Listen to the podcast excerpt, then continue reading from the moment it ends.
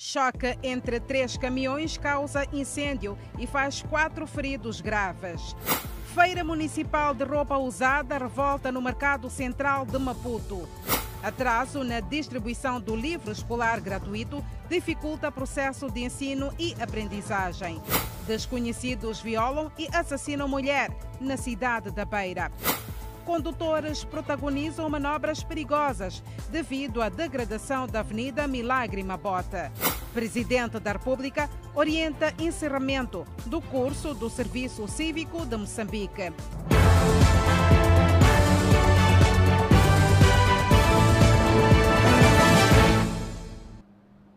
Boa noite, bem-vindos. Estamos em direto e em simultâneo com a Rádio Miramar e as plataformas digitais. Três veículos de grande porte pegaram fogo depois de se embaterem na Estrada Nacional número 4, troço da Moamba. O acidente resultou em quatro feridos graves. As principais causas foram excesso de velocidade e ultrapassagem irregular. Mais um acidente que envolve fogo em veículos três veículos de grande porte envolvidos. Um tomava o sentido Maputo-Ressano Garcia e dois o sentido contrário com mercadoria. Um desses últimos terá efetuado uma ultrapassagem irregular, resultando em forte embate frontal com outro e pegaram fogo, tendo o terceiro se juntado. Pretendia fazer uma ultrapassagem e uma ultrapassagem irregular e foi se embater contra, foi se embater frontalmente contra o veículo que seguia no sentido do Ressano para Maputo. Infelizmente, eh, os três veículos pegaram fogo no local. Os condutores dos três veículos e um ajudante contraíram ferimentos graves. Como consequência, tivemos o registro de quatro feridos, dos quais três com gravidade, que são os três condutores, e um ferido ligeiro, que é um, um ocupante ou ajudante de um dos caminhões. A população local correu para aproveitar o milho espalhado no asfalto da rodovia. Era parte da mercadoria. O milho está molhado de lubrificante e combustível. Celina, que recolhe o milho, diz que vai lavar e preparar para comer com a família. Primeiro é para nós lavar e depois pilar, vai sair aquele coisa ali, depois fazer dele, depois havemos de moer, comer em cima dele aí estarão à vontade, não haverá mais perigo. Não sei. Mas vão comer. Sim. Explica que a falta da chuva na Moamba fez com que não houvesse colheita nas machambas. Com este acidente, não perde a oportunidade de colher na estrada. Esse mês não, não choveu, não, tem, não apanhamos milho na machamba. Por isso, essa milho é para nós aproveitarmos para comermos. Josias diz ser criador de patos e vai servir o milho para os animais. É, esse milho para dar pato lá em casa. Ah, é para dar pato? Sim, sim. Não é para comer? Não, não, não, não. E que tratamento é que vai dar para dar pato, uma vez que o milho está sujo, tem óleos e combustível? Chegar em casa, meter na bacia, pôr água, lavar depois vou dar para Um cenário aparatoso que chegou a tolher a mobilidade neste ponto da N4 por muito tempo, até os destroços serem afastados para as margens da rodovia. A nossa reportagem decide deixar o local no momento em que veículos de reboque de grande porte se desdobram para remover as carcaças. É mais um acidente envolvendo fogo, sem pronta intervenção do Serviço Nacional de Salvação Pública. E voltaremos a falar sobre os acidentes de aviação ainda nesta edição do Fala Moçambique. Seguimos com mais notas informativas. Vendedores do Mercado Central de Maputo não querem feiras de venda de roupa usada organizadas pelo Conselho Municipal. E estes afirmam que a iniciativa afugenta os clientes. Está instalado um ambiente de tensão entre os vendedores do Mercado Central de Maputo e o Conselho Municipal. No centro do problema, o encerramento esta sexta-feira da Avenida Sedequias Manganhela para a realização da Feira Municipal. Os vendedores consideram que a interrupção da circulação de veículos naquela via é um cerco às suas atividades. Eles disseram à reportagem da Miramar que parte dos clientes que usa carros acaba por não entrar no mercado e desvia-se para outros mercados. Os vendedores do mercado central dizem que os feirantes deviam ter outro lugar para comercializarem roupa usada, porque acabam bloqueando clientes. Sexta, sexta-feira, o que é isso? Estamos cansados de uma greve aqui. Não estamos a ver o que está a acontecer. Basta acontecer isso aqui, não há nada aqui no mercado, não se vende nada. Basta ver isso aqui, não se vende nada. Não sabemos por quê. Uh, fecham a estrada, o que, acontece? Nada. Nenhuma pessoa só comprou três mechas, vão bloquear o carro dele. Só comprou três mechas, um pacote de três mechas. Trancaram o carro. Fechado isso aqui por quê? Os feirantes, vendedores de vestuário e calçados condicionam o abandono do local ao reembolso da taxa paga ao Conselho Municipal. Mas também tudo bem. Eles dizem que quando é dia de feira não há, não há negócio.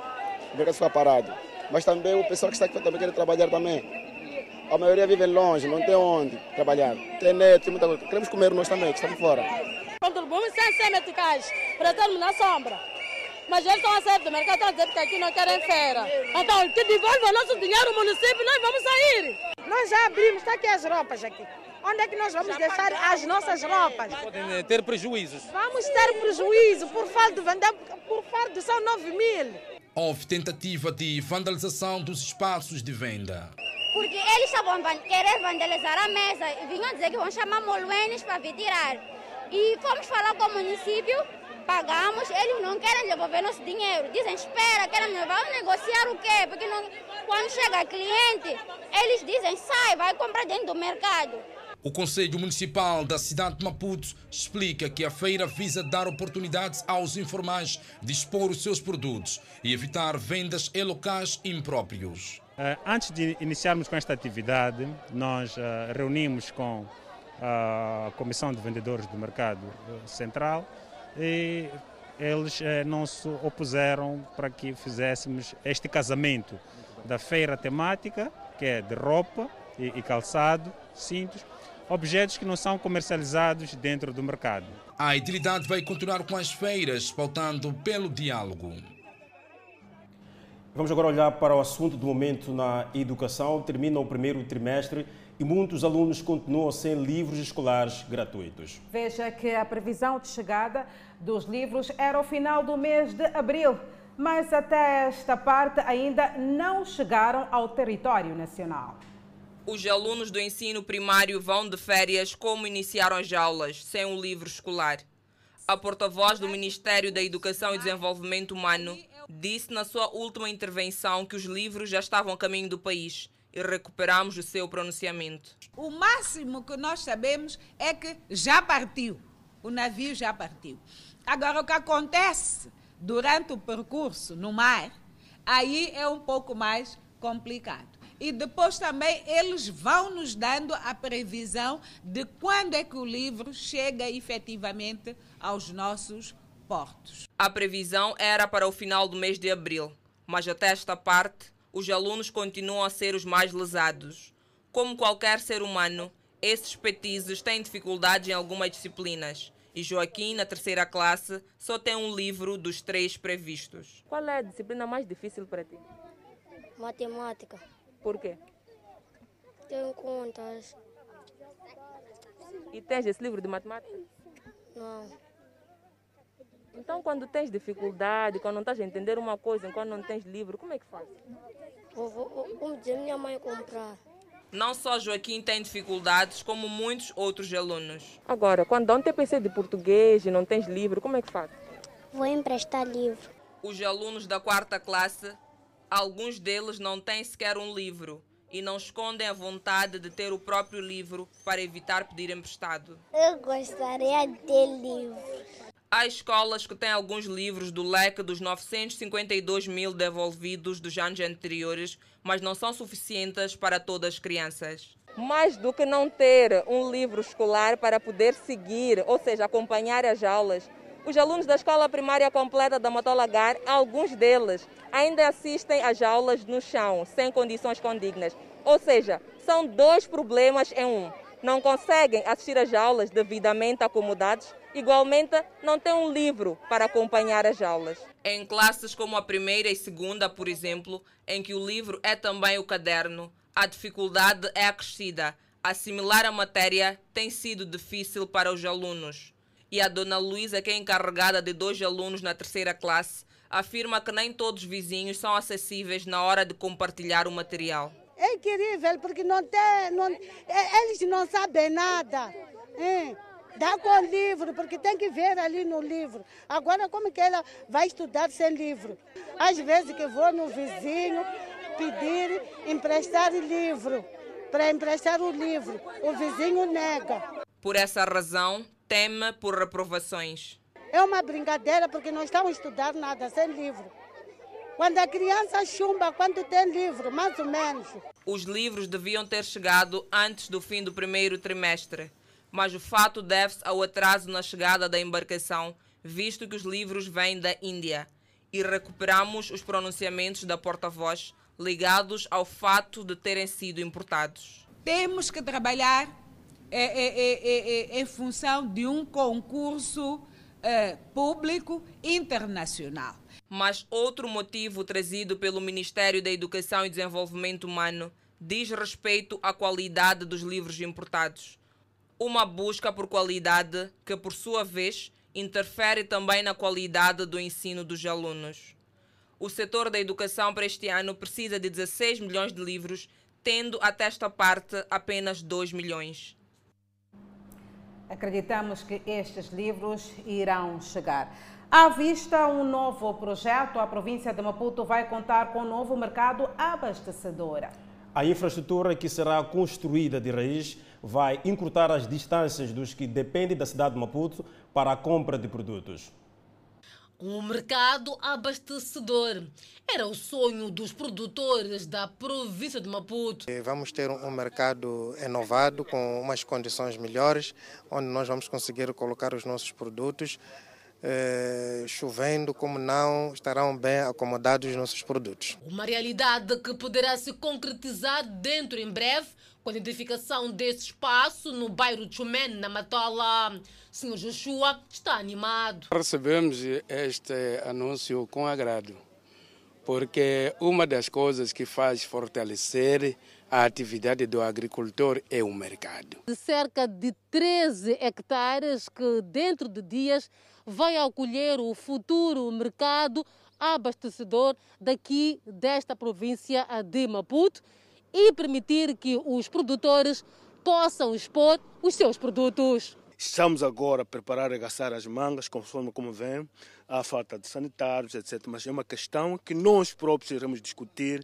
de fato, com que isso haja. Vamos criar alguns parceiros, de modo que venham fazer o algo para que este mercado não seja mais um mercado, mas que seja mercado, de fato, grossista da província de Maputo. E os produtores pedem mais. O que nós pedimos de, realmente é que este mercado seja organizado Sim, porque temos experiências amargas por causa da falta de organização.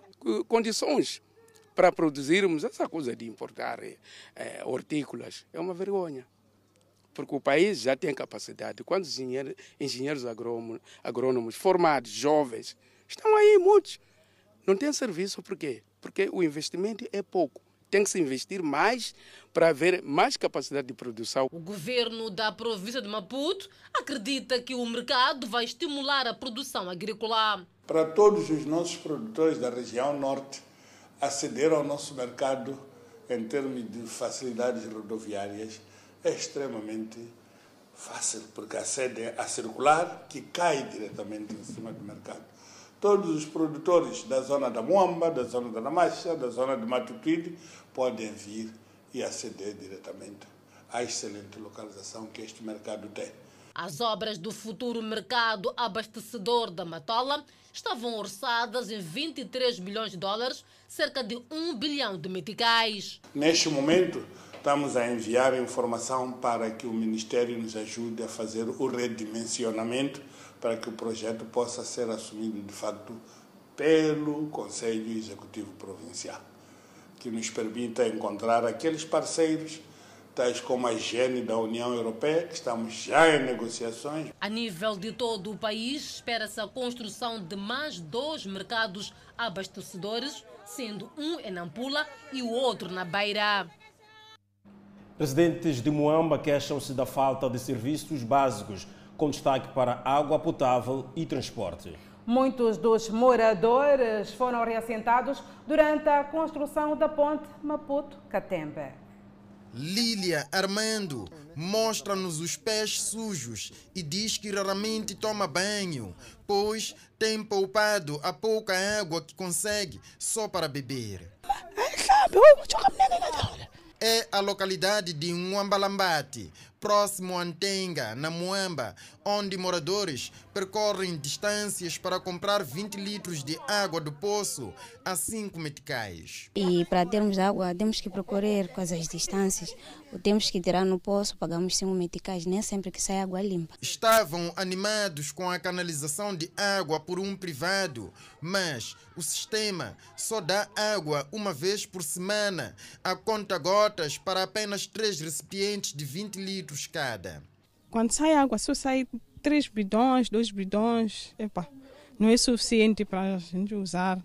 Este é um sistema de aproveitamento da água da chuva montado na varanda da casa e consiste num tanque gradeado para segurança, conectado a um tubo que desce da caleira para receber a água que escorre das chapas de zinco.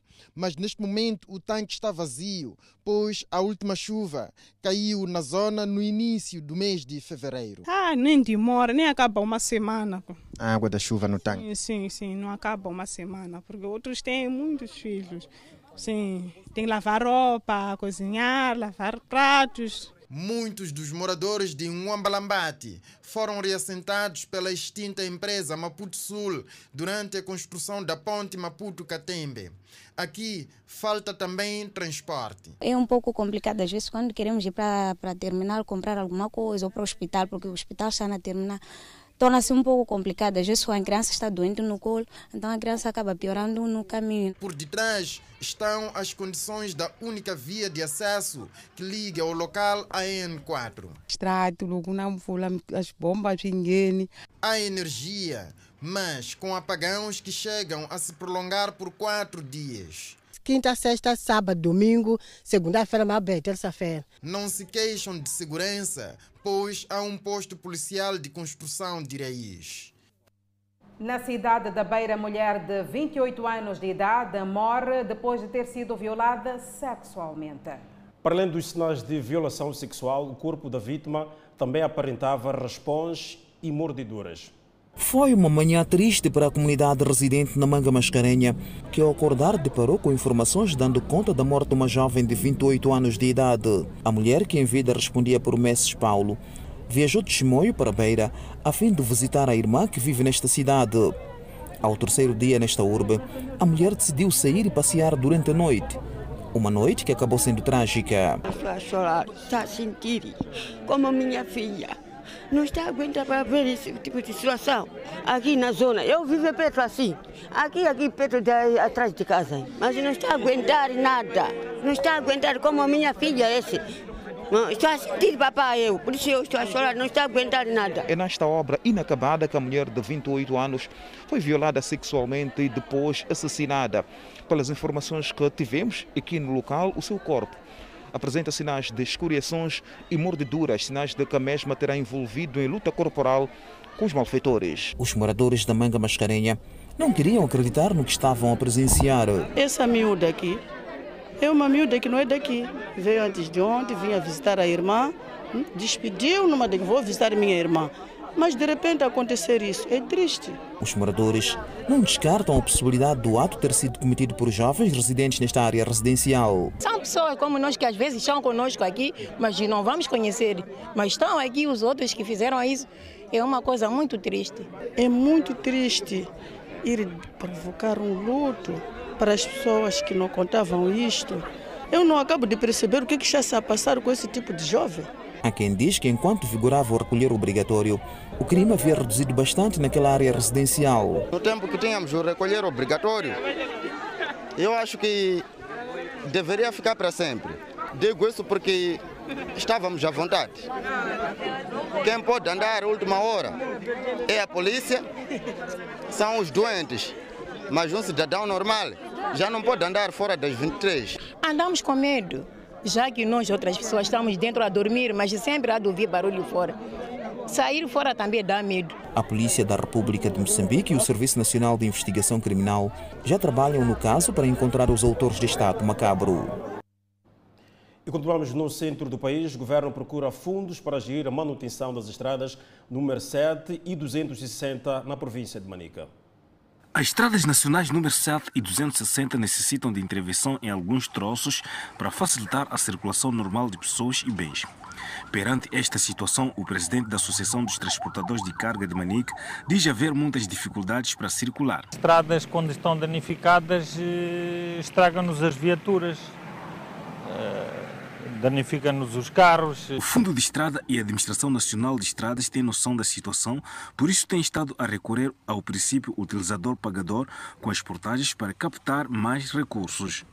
Já começamos a fazer a colheita dos valores das portagens e o encaminhamento destes valores para a manutenção uh, da N7.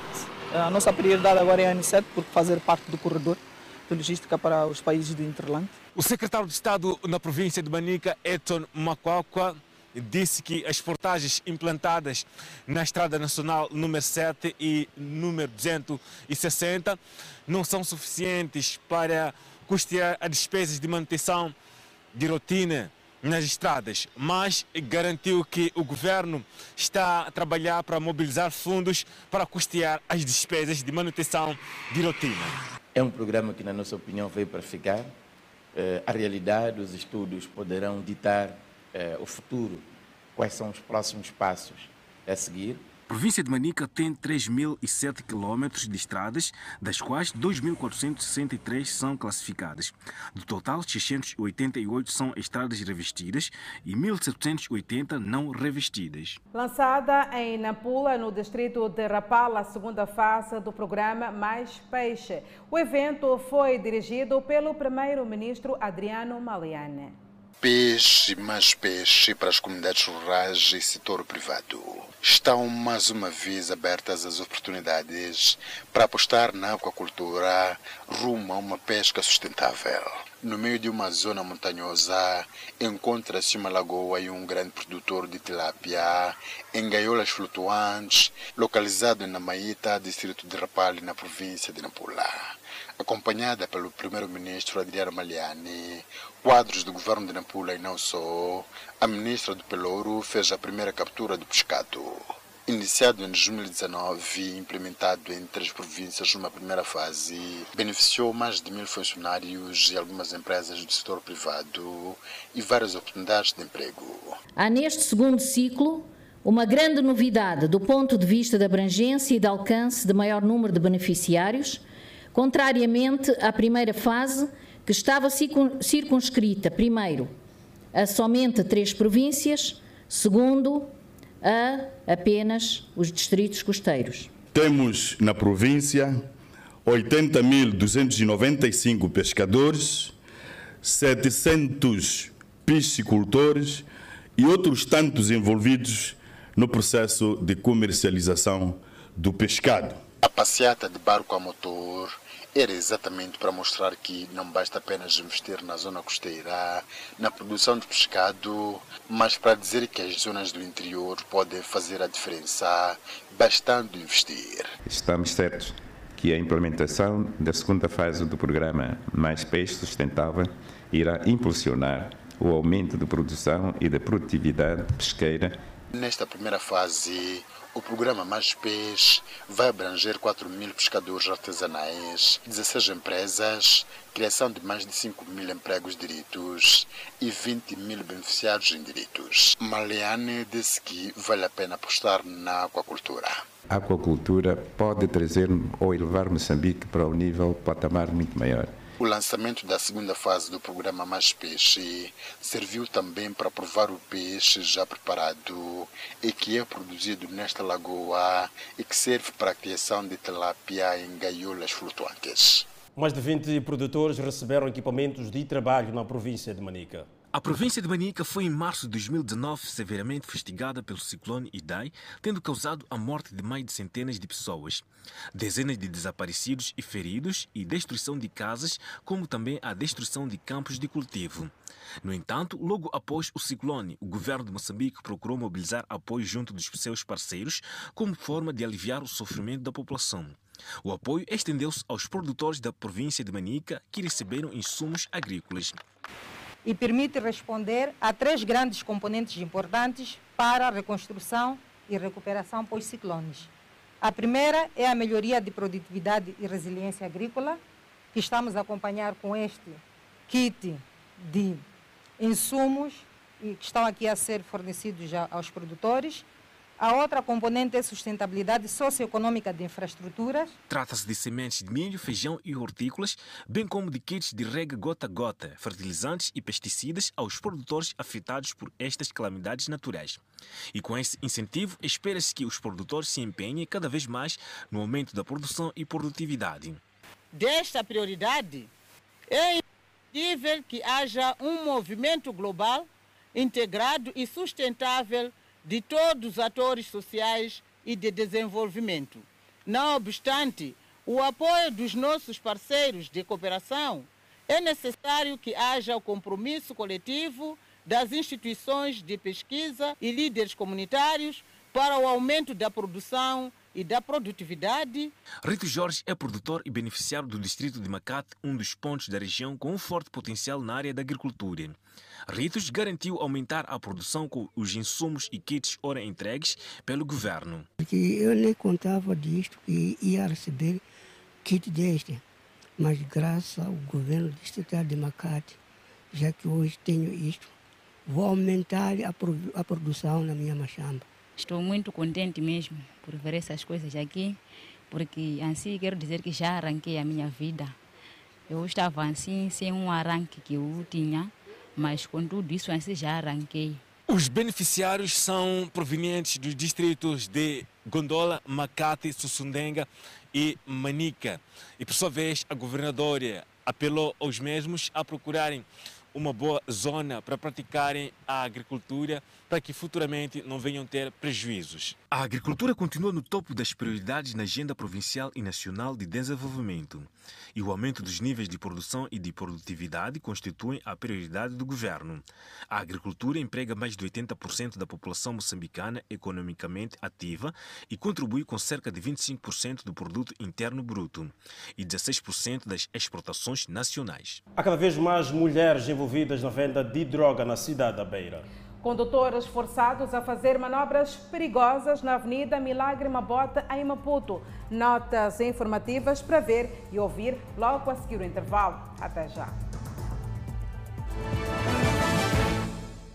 O Fala Moçambique está de volta e com mais informação. Condutores forçados a fazer manobras perigosas na Avenida Milagre Mabota, em Maputo.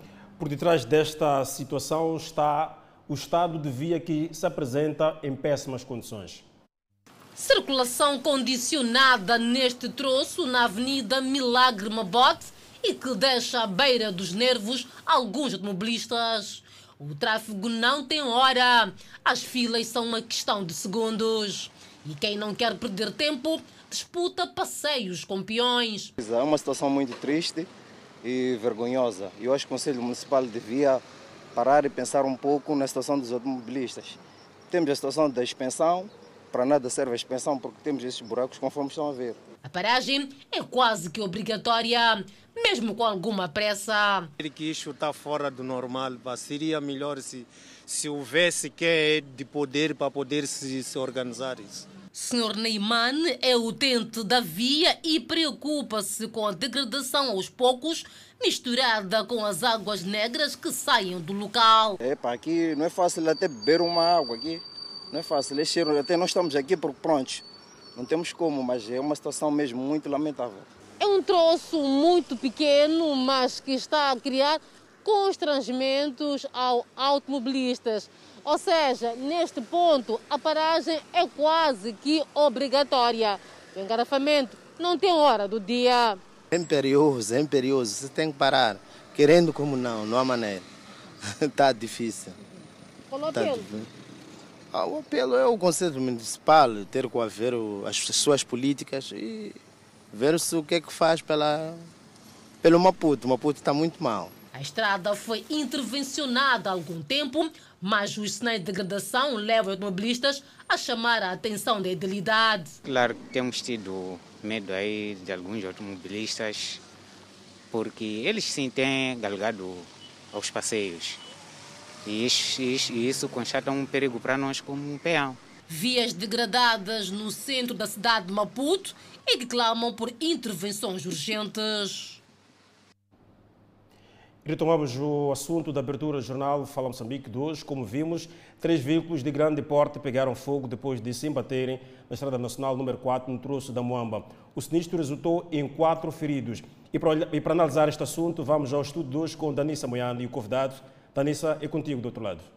Muito obrigada, Edson Arante. Estou aqui, de facto, em estúdio com o presidente da Amviro, Alexandre a quem desde já profundamente queremos agradecer a sua presença aqui em nossos estúdios. Portanto, para este acidente que muito bem acompanhamos logo no início do Fala Moçambique e que aconteceu ontem pelas 16 horas e 40 minutos, vimos que as autoridades apontam aqui o excesso de velocidade e também uma ultrapassagem irregular. Como Amviro, que olhar é que faz deste acidente de aviação entre três eh, veículos, por sinal pesados de transporte de carga, que ocorreu na Estrada Nacional número 4, isto é, em Maputo, província? Muito obrigado, eh, Denise. Agradecer pelo, pelo convite e, desde logo, saudar os telespectadores.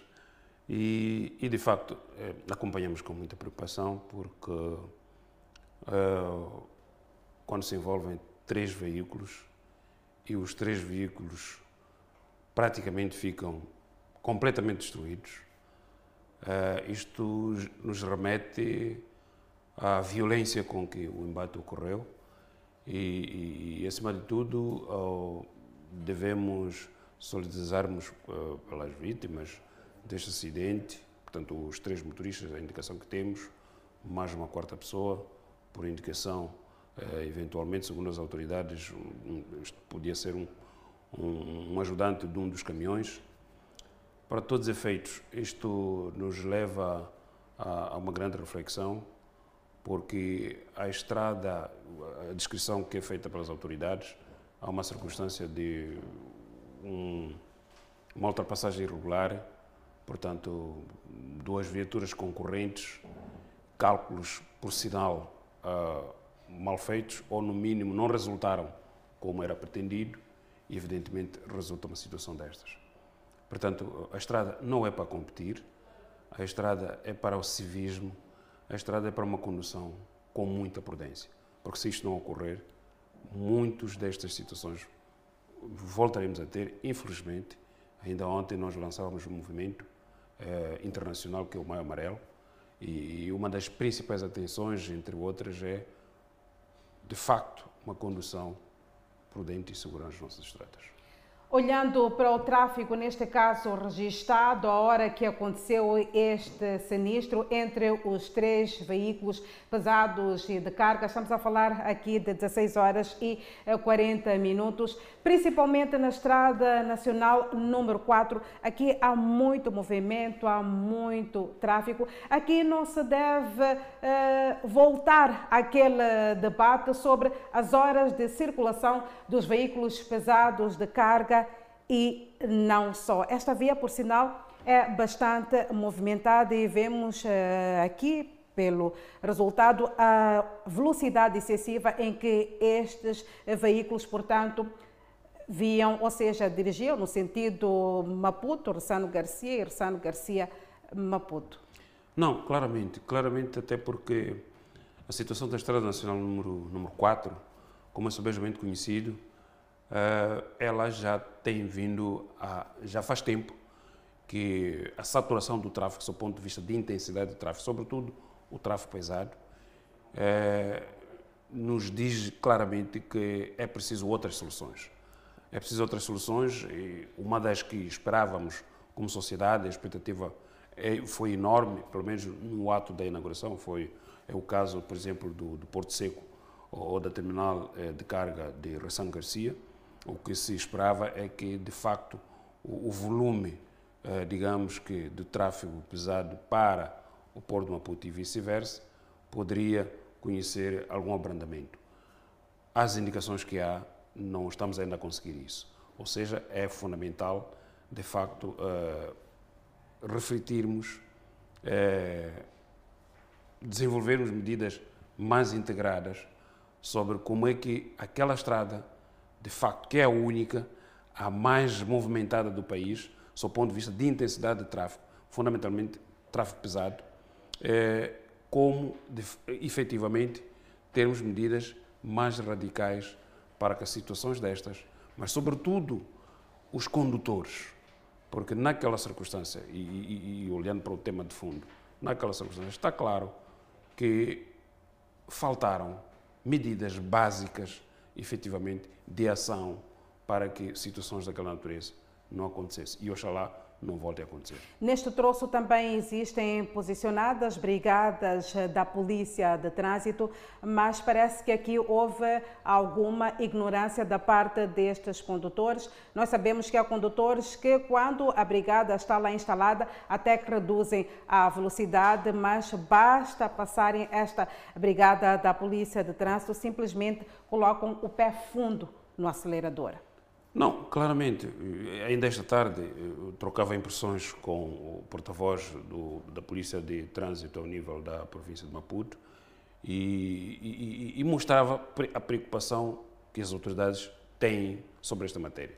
Nós mesmo, a Vir, temos um projeto que está a correr naquela, naquela zona, nomeadamente na Matola e em Boane, que que é o, o Segurança Comunitária Rodoviária, eh, portanto, Segurança Rodoviária Comunitária, e que, e que a grande preocupação, de facto, é que temos de respeitar as velocidades. Pois bem, este é mais um acidente, portanto, envolvendo viaturas e que termina, portanto, com um incêndio.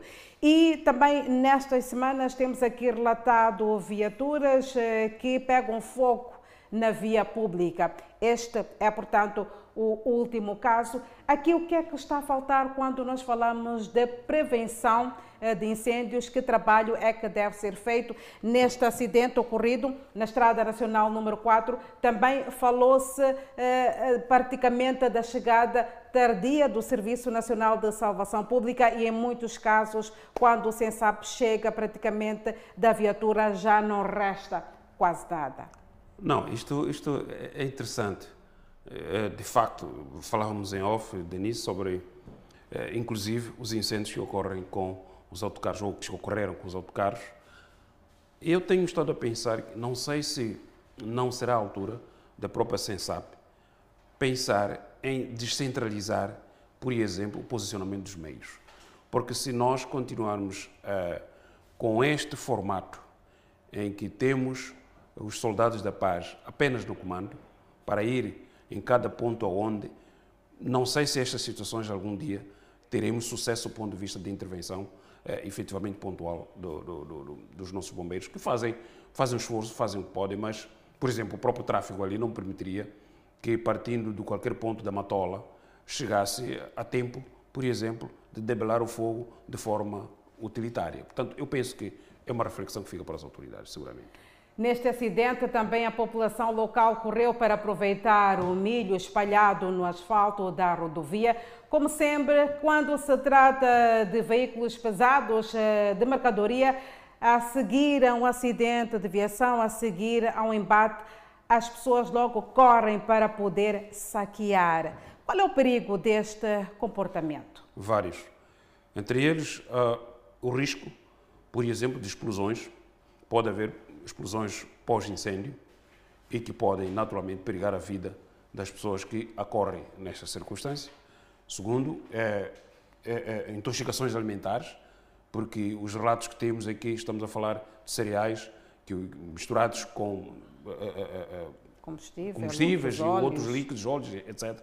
Portanto, quer dizer, eu penso que também nesta circunstância, se calhar é preciso as autoridades começarem a atuar numa cadeia mais mais alargada. Portanto, ao invés de pensarmos que quando isto ocorre, apenas devem ocorrer lá a Polícia de Trânsito e, eventualmente, mas também é, é, a Polícia de Proteção para isolar essa, zona, por exemplo, e, e, e permitir que, de facto, é, pessoas uh, mal intencionadas, com, com, com, argumentos diversos e variados, mas o que é um facto é que há riscos iminentes de vida para pessoas que não estejam envolvidas diretamente com o acidente, infelizmente. Estamos aqui já a falar sobre os danos humanos. São eh, três motoristas que estão hospitalizados e, por sinal, em estado grave. E também estamos a falar dos danos materiais, os veículos, dos veículos, ou seja, não se aproveita praticamente nada. Dá para ver aqui que o que restou mesmo é a carcaça. Como é que pode analisar o impacto nesta vertente dos acidentes de aviação no país e sendo hoje sexta-feira, que conselho é que poderia deixar para a nossa sociedade? Ora, já desde ontem, eu estava a dizer, na nossa, na nossa parte inicial, nós estamos neste momento a desenvolver um movimento denominado Maio Amarelo. Todo este mês de, de maio, uh, é, o maio é o mês que as Nações Unidas dedicam à segurança rodoviária tenho de lembrar que o dia 17, por exemplo, celebra-se o Dia Mundial eh, da Segurança Rodoviária e, e, nesta data vamos, estamos a prever um, um, workshop no âmbito deste, deste movimento, ou seja, com, com o lema Juntos Salvamos, salvamos Vidas. Isto não deve se traduzir em ações muito práticas. E, e, falando, como disse, por exemplo, lembro números muito preocupantes. Só o fim de semana passado, portanto, o, o fim de semana longo, em quatro dias, sexta a segunda-feira, em 19 acidentes perdemos 14 pessoas. É muito sangue nas nossas estradas. Mas isto ninguém pode resolver se não for eu, se não for você e, e, e todos nós. Cada um, de facto, é preciso tomar em consideração que as, nas estradas não é para competirmos. Nas estradas é para eu conduzir quando eu estiver em condições efetivamente de conduzir. Na estrada, quando eu estiver a conduzir e sentir que o meu organismo, por exemplo, se for é, uma viagem longa, está a precisar de algum repouso, por favor, não é para discutir com, com o corpo, com o organismo, porque tem limites. Chega a um ponto de ruptura e as situações como estas, infelizmente, se repetem e não é o desejável, infelizmente. Sem contar ainda que existe esta condução sob estado de embriaguez. Infelizmente também. Portanto, eh, eh, é mesmo um apelo bastante reiterado que não, nós não precisamos de nos autotestar ao volante. Portanto, Ninguém está contra o lazer, ainda bem que estamos agora é, em, em fim de estado de, de, calamidade pública, porém temos de nos lembrar que existe uma outra calamidade que não é, não é, não é que alguém precise decretar, ela já está conosco e pode nos assolar a qualquer momento nas nossas famílias e tudo depende de nós. Portanto, é possível, sim senhora, eh, realizarmos os nossos lazeres, fazermos o nosso turismo, mas de forma segura e, e, e sobretudo, a condução por dentro é indiscutível e é essencial. Alexandre Nhamposse, queremos agradecer desde já a sua presença aqui no Fala Moçambique para falarmos deste tema importante que muito preocupa a nossa sociedade, que são os acidentes de aviação. E é possível, sim, evitar. Afinal de contas, todo condutor tem sempre o melhor controle da viatura que está a dirigir. Edson Arante, por agora é só. Neste momento eu passo a palavra para ti, do lado do estúdio 1. Eu volto já já. E seguimos com mais atualidades noticiosas no Fala Moçambique. Há cada vez mais mulheres envolvidas na venda de drogas na cidade da Beira. Nesta semana, a polícia deteve três pessoas, sendo a cabecilha uma mulher que coordenava as vendas a partir da zona da Munhava. A droga era trazida do distrito do Dondo, sendo que a mulher levava-a para a cidade da Beira, onde era distribuída para os locais de comercialização. A mulher contou que antes de vender a droga era uma simples vendedeira de bebidas e mais tarde decidiu mudar a sua área de negócio. Eu também estava a precisar, quando eu procurei ele, para vender também. Mas uh, o que ele fez, a senhora procurar droga como, como negócio em vez de procurar outra coisa? Se calhar. Ah, vender cerveja, só que já não tinha dinheiro. Essa dona comigo costuma fazer um sócio, juntar um valor, falar com o senhor que me que costuma viajar, costuma trazer produto para nós. Para nós de andar até pouco, a dividir pouco a pouco. Aqui estão os três indivíduos encontrados na posse de cannabis sativa. Destaca-se a presença de uma mulher no grupo, ela também comercializava esta droga na zona da Munhava. As grandes quantidades foram encontradas com este cidadão no distrito do Dondo, na província de Sofala. Aqui estão as drogas que o Cernic apreendeu na posse destes três indivíduos que por essas alturas estão a decorrer trâmites legais para que possam ver legalizada a sua prisão. Os dois homens detidos com a mulher também fazem parte da mesma rede. Eles já já já já se encontram detidos, uh, vão ser uh, legalizados assim que, que for necessário, porque os, os respectivos expedientes foram lavrados. Indignada com a sua detenção, a mulher denunciou que dois agentes do Cernic teriam-lhe prometido proteção a troca de 15 mil meticais, fato que não chegou a acontecer. Aliás, a referida mulher chegou a dizer que, de forma recorrente, os agentes do Cernic iam ao seu encontro levar dinheiro. Estavam atrás de mim sempre eles. E quando me viram ontem, começaram a zombar de mim. Eu já não sei. Depois de comer meu valor, depois começam a zombar de mim. Alfeu Citoi disse que, a ser verdade o que a mulher denunciou, é bastante preocupante. Vamos nos informar, vamos averiguar se de facto isso aconteceu e consubstancia um ato criminal. Obviamente vai-se vai -se tomar as devidas medidas. O Serviço Nacional de Investigação Criminal acredita haver mais elementos ligados à mesma rede e pede a colaboração das autoridades comunitárias na denúncia dos casos. Município de Quilimane prevê para breve o tapamento de buracos nas avenidas mais críticas. Lançado fundo de 5 milhões de dólares para a expansão do gás veicular em Inhibane. São notas a conferir logo a seguir ao intervalo. O Fala Moçambique está de volta e com mais informação. Elevada onda de assaltos na via pública e roubo a residências está a preocupar munícipes do bairro Padue, na cidade de Tete, no nome da mesma província que a Tete. A preocupação dos cerca de 12 mil munícipes que residem neste bairro foi apresentada ao presidente da autarquia no seu último dia de visita ao bairro Padue. Na minha zona estou muito mal.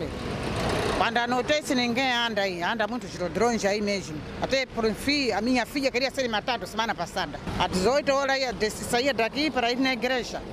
Apanharam quatro rapazes aí, cemitério, chinês aí no meio aí. Esta é a zona mais temida pelos munícipes do bairro Padue. Por aqui não se pode circular na calada da noite.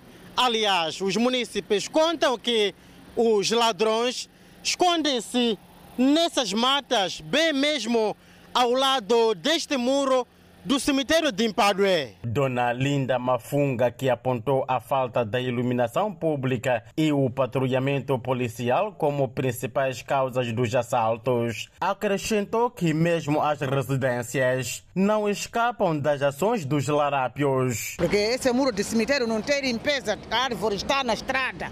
Reconhecendo a inquietação dos moradores desta zona residencial, César de Carvalho anunciou a construção de um posto policial na região para garantir a maior segurança dos municípios. E quando se levanta a questão da criminalidade, nós temos já uh, um projeto que vai arrancar ainda este ano. O projeto de construção de uma esquadra para reforçar, aliás, não é uma esquadra, mas sim um posto policial e vai reforçar a quinta esquadra que já existe. Mas este não é o único projeto da edilidade para o desenvolvimento socioeconômico do bairro. Temos a questão, a construção de um grande mercado de peixe, é? já localizado, já demarcado, com fundos garantidos pelo Banco Mundial. Então, este grande projeto, que não é um projeto pequeno, vai puxar para aquela linha de, de abrir emprego para, para os residentes deste bairro. O bairro Padue é tido como um dos bairros de expansão da cidade de Tete. A Edilidade de Climane prevê para breve a intervenção para tapamento de buracos nas diferentes avenidas daquela urbe. O atual cenário dificulta a circulação dos condutores e interfere no funcionamento das viaturas. Grande parte das estradas da cidade de Climane encontram-se nesse estado esburacadas e sem mínimas condições de transitabilidade. Ou seja, para um automobilista chegar ao seu destino com uma viatura ligeira, deve recorrer a várias vias menos buracadas aumentando o tempo de viagem. Este automobilista está insatisfeito com a colocação dos solos nos buracos ao invés de revestimento com alcatrão para colmatar a situação. Isso não há nada que há de fazer, porque tantas vezes já puseram saibro que o saibro não está a resultar nada. Sim. Tem que haver uma solução definitiva. Definitiva, exatamente isso. Isso é grande cidade. Chuabo, Quilimane, é isso aqui. Sim. Não é para colocar saibro? Não, não, não. Isso tem qualidade, isso. Essa província tem qualidade. E é muito vasta. Tem qualidade. O técnico do Conselho Autárquico de Climane, pelo setor de estradas, John Banda, diz que as obras de tapamento de buracos já deveriam ter iniciado. No entanto, a queda irregular das chuvas condiciona o trabalho. Momento em que as chuvas pararem, pelo menos hoje observamos sol. Ontem também houve sol, mas de repente o tempo mudou. Já tínhamos começado com enchimento de saibro nos buracos para minimizar, para criar mínimas condições por forma que automobilistas se sentissem estáveis na transitabilidade. Diversos tratos sociais em Climane defendem que parte das avenidas esburacadas na cidade de Climane deveriam ser removidas os atuais revestimentos e colocados novos em asfalto, um trabalho que deve ser acompanhado pelo melhoramento das valas de drenagem. Vamos ao câmbio do dia. O dólar está a 63,20 meticais a compra e 64,46 meticais a venda. O euro está a 66,73 meticais a compra contra 68,6 meticais a venda. Por fim, a divisa sul-africana, o RAND, que está a 3,94 meticais a compra e 4,2 meticais a venda. Seguimos com mais notas informativas. O governo, em parceria com a Petrolífera Sesol e o Banco Nacional de Investimento, lançou esta sexta-feira na cidade de Inhambane uma linha de crédito para o desenvolvimento e expansão de uso de gás natural veicular. O projeto, segundo o ministro dos Recursos Minerais e Energia, Carlos Zacarias, visa massificar o uso de gás em viaturas para não só reduzir os custos na aquisição ou importação de combustível, mas também pelo fato do gás ser menos poluente. Para efeito, o Banco Nacional de Investimento lançou na manhã desta sexta-feira uma linha de crédito de 5 milhões de dólares para financiar ao empresariado local em projetos relacionados com o uso de gás para veículos. Tal é o caso de construção de postos de abastecimento de gás, sistema de transporte de gás ou infraestruturas e componentes de conversão. É uma iniciativa que estamos a lançar. É necessário fazer os concursos escolher, portanto, os projetos e para, portanto, a sua implementação. Isso estamos a falar aqui de um, de um período de, no mínimo, de, de seis, seis, seis meses a um ano. Para Daniel Chapo, governador da província de Inhambane, os empresários devem apostar nesta oportunidade de negócio para aliviar a crise que os transportadores vivem com a subida do preço do combustível. Temos certeza absoluta que, temos certeza absoluta que com este projeto da Agência de Transportes da província de Inhambane, que propusemos, vai nos permitir que a nossa população da província de Inhambane tenha, portanto, o meio de transporte mais barato, mais limpo e mais eficiente nos próximos dias ou próximos anos. O Conselho Empresarial de Inhambane diz ter consciência de que o gás é menos poluente que o diesel e gasolina, mas quer tempo para, junto dos empresários de Inhambane, sentar e debater as melhores formas de aderir no projeto. O primeiro passo é percebermos, aprofundarmos ainda mais a disponibilidade desse fundo. Porque aqui só ouvimos que temos um fundo, existem já alguns panfletos, mas temos que sentar com os implementadores para sentir na verdade, é, o, os verdadeiros contornos do, da aquisição desse fundo. O referido fundo deverá beneficiar projetos em todas as províncias do país, porém, os postos de abastecimento deverão ser construídos ao longo da Estrada Nacional número 1. Neste momento, apenas existem quatro postos de abastecimento de gás veicular e estão fixados em Maputo e abastecem perto de 2.600 viaturas. Moçambique registra quatro recuperados e dois casos positivos da Covid-19. Deputados membros do Gabinete da Juventude Parlamentar da Assembleia da República recebem formação em matéria de liderança e ética. Mais desenvolvimento dessas e outras notícias logo a seguir no intervalo. De volta às notícias no Fala Moçambique, deputados membros do Gabinete da Juventude Parlamentar da Assembleia da República recebem formação em matéria de liderança e ética.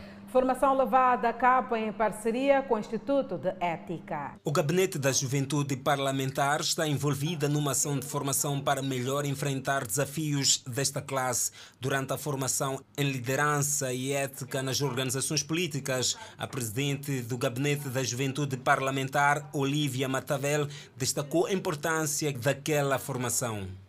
Nós, como Gabinete da Juventude Parlamentar, aceitamos este desafio de maior engajamento para estabelecimento de um programa ético como parte do Gabinete da Juventude Parlamentar, virado para o conhecimento sobre os deveres fundamentais, abordagens teóricas e práticas para a construção de uma cultura e liderança ética organizacional por outro lado, Olivia Matavel comprometeu-se em nome dos deputados em estabelecer um programa ético como parte da atuação na qualidade de mandatários, sobretudo como representantes da camada juvenil.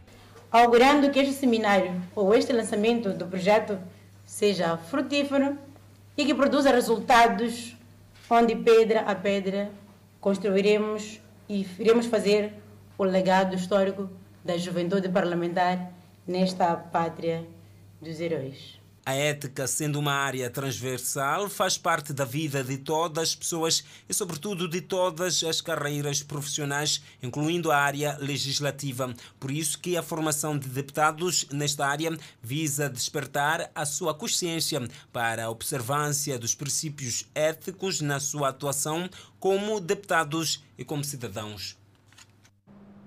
Vamos falar de saúde. Passamos a atualizar os dados da Covid-19. Moçambique registrou quatro recuperados, elevando o cumulativo para 223.163. O país tem dois internados. Nas últimas 24 horas, duas pessoas testaram positivo para a Covid-19. Moçambique tem um cumulativo de 225.409 casos positivos, sendo 224.040 de transmissão local e 369 importados. O país não registrou óbitos e mantém um cumulativo de 2.201 as vítimas mortais. Neste momento, Moçambique tem 41 casos ativos devido a esta pandemia viral. Seguimos com mais notas informativas. Continuamos com a saúde, mas fora de portas, o ministro da Saúde sul-africano anunciou a obrigatoriedade do uso da máscara em locais fechados em meio a uma possível quinta vaga da pandemia da Covid-19. A África do Sul é oficialmente o país do continente africano mais atingido pela pandemia. Enfrenta atualmente uma nova onda de contaminações. Em março, o país chegou a ficar 48 horas sem registrar mortes pela doença, o que não ocorria desde 2020. A África do Sul derrubou nesta quinta-feira a obrigatoriedade do porte da máscara para as crianças na escola, apesar da alta atual do número de contaminações. As máscaras serão de uso obrigatório em locais públicos fechados, de acordo com o Ministério da Saúde. A Organização Mundial da Saúde anunciou que duas novas subvariantes da Omicron são responsáveis pela nova onda de contaminações na África do Sul. Em abril, o presidente Cyril Ramaphosa anunciou a retirada de todas as restrições. No total, foram registrados na África do Sul, desde o início da pandemia, mais de 3,8 milhões de casos e 100.350 mortes. O diretor-geral da OMS lamentou a redução do número de testes em alguns países, o que impede de acompanhar a evolução do vírus e obriga a organização a gerenciar a epidemia sem ter uma noção minimamente aproximada do número de casos. O governo também continua a promover a vacinação. A única maneira de nos proteger e de proteger as pessoas mais próximas contra a pandemia e a nova alta de casos positivos é incitar a vacinação e aderir às medidas preventivas o tempo todo. Ressaltou o Ministério da Saúde da África do Sul em comunicado. Atualmente, menos de 45% da população adulta foi totalmente vacinada neste país. A Comissão Nacional de Saúde da China disse que a situação do coronavírus no país é estável, com o número de novos casos diários em declínio. Um alto funcionário do Comitê de Saúde da China disse que o número de novos casos diários na semana passada caiu 80% em comparação com os de meados de abril. De acordo com o funcionário, desde o feriado de 1 de maio, a situação epidêmica nacional é geralmente estável. A cidade de Xangai estava a facilitar seu encerramento com mais pessoas autorizadas a sair de casa à medida que novos casos diários continuavam a diminuir. O país registrou um total de 4.628 novos casos de Covid-19 nesta sexta-feira, a grande maioria sintomática e detetada em Xangai. O número contrasta fortemente com meados de abril, quando mais de 20 mil novos casos foram relatados diariamente. O porta-voz do Comitê Nacional de Saúde alertou sobre os riscos contínuos do vírus e enfatizou que a China vai aderir a estratégias de limpeza dinâmica de casos. Os reguladores dos Estados Unidos da América estão a limitar quem pode receber a vacina da Covid-19 da Johnson Johnson devido a um risco raro de coágulos sanguíneos. A Administração de Alimentos e Medicamentos disse que a injeção deve ser dada apenas a adultos que não podem receber uma vacina diferente ou solicitar especificamente a vacina da Johnson Johnson. A decisão é a mais recente restrição a atingir a vacina da empresa, que há muito vem sendo ofuscada pelas injeções mais eficazes da Pfizer e da Moderna. Em dezembro, os Centros de Controle e Prevenção de Doenças recomendaram priorizar as injeções Moderna e Pfizer sobre as da Johnson Johnson por causa de seus problemas de segurança. De acordo com as novas instruções da Administração de Alimentos e Medicamentos, a vacina da Johnson Johnson ainda pode ser administrada a pessoas que tiveram uma reação alérgica grave a uma das outras vacinas e não podem receber uma dose adicional. A injeção da Johnson Johnson também pode ser uma opção para pessoas que se recusaram a receber as vacinas da Pfizer e da Moderna e, portanto, permaneceriam não vacinadas, disse a agência. Os problemas de coagulação surgiram na primavera passada com a Johnson injetada nos Estados Unidos da América e com uma vacina semelhante feita pela AstraZeneca, que é usada em outros países. Naquela época, os reguladores dos Estados Unidos da América decidiram que os benefícios da vacina única da Johnson Johnson superavam o que era considerado um risco muito raro desde que os destinatários fossem avisados. Além disso, os reguladores adicionaram avisos sobre os coágulos sanguíneos e uma rara reação neurológica chamada Síndrome de Guillain-Barré. A Pfizer e a Moderna forneceram a grande maioria das vacinas Covid-19 dos Estados Unidos da América. Mais de 200 milhões de americanos foram totalmente vacinados com as vacinas de duas doses das empresas, enquanto menos de 17 milhões de americanos receberam a vacina da Johnson Johnson. A ONU tenta novamente evacuar civis de Mariupol, na Ucrânia. Nota informativa para ver e ouvir logo a seguir o intervalo. Mas antes, vamos à previsão de tempo para as próximas 24 horas para as três regiões do país. Região Norte, Pemba com 30 de máxima, Lexinga 23 de máxima, Nampula 29 de máxima. Seguimos para a região centro do país. Tete máxima 35, Quilmane 30 de máxima, Chimoio 27 de máxima e Beira 30 de máxima. Já na zona sul do país, Vilanculo de máxima poderá registrar 28, Inhambane 30, Xaixai 29 e Maputo, cidade capital de máxima, poderá registrar 34 graus Celsius e uma mínima de 15. Fala Moçambique está de volta e continuamos com a página internacional. Uma terceira operação está em curso para evacuar civis da cidade de Mariupol. Quem garante é o secretário-geral da Organização das Nações Unidas, António Guterres. Até agora, as Nações Unidas e o Comitê Internacional da Cruz Vermelha ajudaram quase 500 civis a fugir da área durante duas operações na semana passada. Em um briefing ao Conselho de Segurança da ONU, Guterres se recusou a dar detalhes sobre a nova operação para evitar prejudicar um possível sucesso. António Guterres também alertou que a guerra na Ucrânia está a pressionar ainda mais o mundo em desenvolvimento. Ele disse ao Conselho de Segurança que está pronto para facilitar as negociações sobre reintegrar a produção agrícola da Ucrânia e a produção de alimentos e fertilizantes da Rússia e da Bielorrússia nos mercados mundiais, apesar da guerra. A líder de direitos humanos da ONU disse ao Conselho de Segurança que, por cerca de cinco semanas, a partir do final de fevereiro, as áreas ao redor de Kiev, as forças russas atacaram civis do sexo masculino que consideravam suspeitos. A Rússia negou ter atacado civis. Desde que a Rússia invadiu a vizinha Ucrânia em 24 de fevereiro, no que Moscou chama de Operação Militar Especial, os Estados Unidos e aliados ocidentais